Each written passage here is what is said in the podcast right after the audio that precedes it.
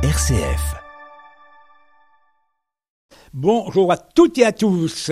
Nous sommes aujourd'hui à Famille Rurale à Cézanne, on va parler en particulier du service de la mobilité solidaire autour de François Mercier, Séverine Como et Justine Boisel. François, donc, euh, vous êtes chef de projet Famille Rurale Marne sur le secteur Brie-Champagne. Séverine, on en parlera après, donc elle, va, nous parler également en particulier donc, de tout ce qui concerne les rapports avec les bénéficiaires et puis les conducteurs bénévoles.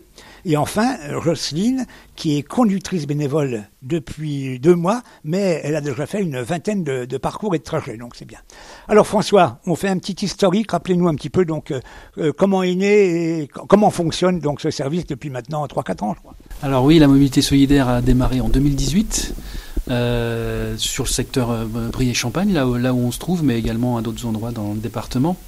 Le principe, c'est que ce sont des conducteurs bénévoles qui vont transporter des personnes sans moyen de déplacement. On a quand même quelques conditions pour, pour ces trajets. Alors la première condition, c'est que pour pouvoir utiliser ce service-là, il faut soit avoir euh, 60 ans ou plus, soit euh, bénéficier de l'allocation adulte handicapé, ou soit être bénéficiaire du RSA. Une fois que le, bénéficiaire est inscrit, alors Séverine va détailler un petit peu comment, se- passe cette inscription, mais en tout cas, une fois qu'il est inscrit, il contacte notre standard pour euh, faire part de sa demande.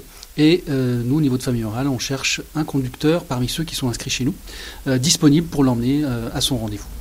Vous nous faites part un peu de l'évolution de- du service depuis maintenant 5 ans, puisque ça fait 5 ans, 2018-2023. Alors, on est, c'est un service euh, qui, qui se développe, alors en particulier sur le secteur Brie et Champagne, qui a toujours été À la pointe. À la pointe, voilà, c'est ça. si on regarde par exemple euh, les chiffres depuis l'année dernière, alors l'année dernière on était à peu près 130 euh, bénéficiaires inscrits sur tout Brie et Champagne. Là on est à presque 160. Bon, les conducteurs, on est à peu près stable avec une dizaine de conducteurs sur, le, sur ce secteur-là. Au niveau du nombre de trajets, on en a fait euh, 480 l'année dernière et là, fin septembre, on était déjà à, plus de 600, 623 exactement. Donc ça fait une évolution de plus de 20%. C'est ça. On va donner la parole à Séverine. Alors vous, vous recevez la demande, vous allez voir les bénéficiaires, comment ça se passe? Oui, tout à fait. Dès que j'ai la demande, en général, j'ai les coordonnées précises, euh, soit parce que les gens ont appelé le, la plateforme, soit parce que c'est un, des partenaires qui nous l'ont proposé. Je prends contact avec eux, je prends rendez-vous, je vais à domicile, je leur explique bien en détail le service de mobilité solidaire. Si euh, je vérifie les conditions d'accès, si elles sont vérifiées, je, tout de suite, je commence le dossier d'inscription. Une fois que tous ces papiers-là sont lus et, signés, eh bien, euh, j'ai une conversation avec euh, le bénéficiaire pour euh, vérifier son état de santé.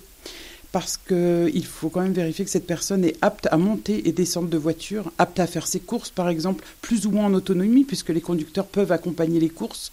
Mais il faut quand même que la personne puisse se déplacer et avoir euh, un comportement, j'ai envie de dire, euh, adéquat. C'est-à-dire les, les conducteurs ne sont pas infirmiers, quoi.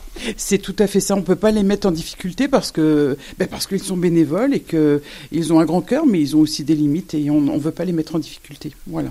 Vous avez un besoin de conducteurs Alors on a un besoin de conducteurs parce que euh, les, ins- les inscriptions de bénéficiaires sont exponentielles, parce que le bouche à horaire il fonctionne bien, parce que les partenaires jouent le jeu, tout le monde joue le jeu, parce que c'est un service qui rend vraiment, qui répond vraiment à un besoin.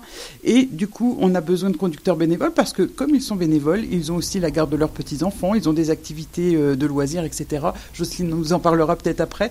Et du coup on a be- besoin quand même d'avoir un roulement euh, qui se fasse sans qu'on ait la pression, sans que on n'aime pas, en fait on n'aime pas refuser des demandes de trajet. Voilà.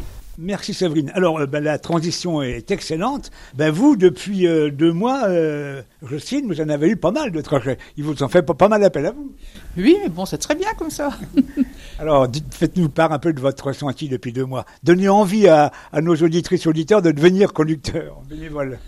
Oh, mais c'est très sympa. On voit du monde, on voit plein de gens, on, voit, on peut discuter. Enfin, c'est très valorisant parce que bon, les gens sont contents. Vous avez l'impression que vous leur rendez service, mais qu'eux, ils vous le rendent aussi, euh, ils vous donnent quelque chose en même temps.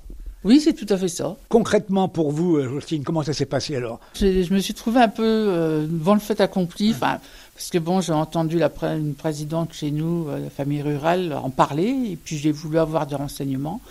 Puis bon, elle a contacté famille rurale et euh, voilà, on a discuté. J'ai signé le même jour, sans savoir trop quoi. Puis finalement, ben, je regrette pas du tout. Quoi. Est-ce qu'on peut dire qu'au départ, vous avez dit oui pour pas dire non, et puis que maintenant, vous êtes contente? Ah oui, tout à fait. Et bon, s'il euh, y a des bénévoles qui veulent venir, euh, qui n'hésitent surtout pas, euh, ça vaut le coup de le faire. Bien, bah alors on va demander à François, puisque s'il y a des bénévoles qui veulent venir, il va nous dire comment contacter, par téléphone ou... Oui, bah le, plus simple, c'est c'est le téléphone. Ça permet déjà d'avoir un échange euh, directement avec la personne. Donc le numéro de téléphone, c'est 06 42 83 56 07. Et puis là, donc, on va avoir un premier échange avec la personne, hein, voir si elle a bien compris ce qu'était mobilité solidaire. Et puis, euh, rapidement, on lui propose de, de la rencontrer pour euh, en parler encore plus. Si ça peut se faire tout de suite, on, on, l'inscrit, hein, on vient avec le dossier d'inscription et la personne s'inscrit, et on lui remet ce qu'on appelle, nous, une mallette de conducteur. Donc, des choses dont elle va avoir besoin pour, euh, ses trajets, notamment un carnet avec des reçus, etc. Enfin voilà. En tout cas, elle devient officiellement, euh, oui, devient conducteur bénévole officiellement. Merci à tous les trois d'avoir euh, donc accepté notre invitation. Euh, J'espère qu'avec tout ce que vous avez dit, vous avez donné envie d'avoir envie aux, aux futurs conducteurs bénévoles de, ben, du coin de Cézanne, euh, Montmirail, Fer Champenoise, enfin on va dire le sud-ouest marnais.